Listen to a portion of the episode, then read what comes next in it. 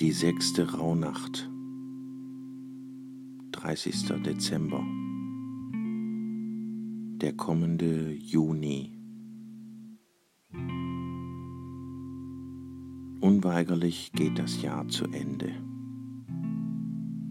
Morgen dreht sich alles um die Party. Daher könnte heute genau der Tag sein, an dem Sie innerlich das alte Jahr für sich abschließen.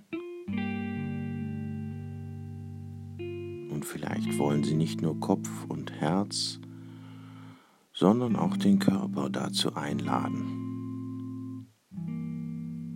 Es könnte ja sogar sein, dass er dieses Jahr noch einmal tanzen möchte. Als Ihr persönlicher Jahresrückblick und zugleich in Vorfreude auf Silvester, einer Vorfreude, wie wir sie auch im Juni mit Blick auf den bevorstehenden Sommer fühlen. Aktivität, Kraft der Bewegung, nicht denken, sondern etwas aus dem Körper heraus entstehen lassen. Wie fühle ich mich in Bewegung, in Aktion? Welche Bewegung mag mein Körper?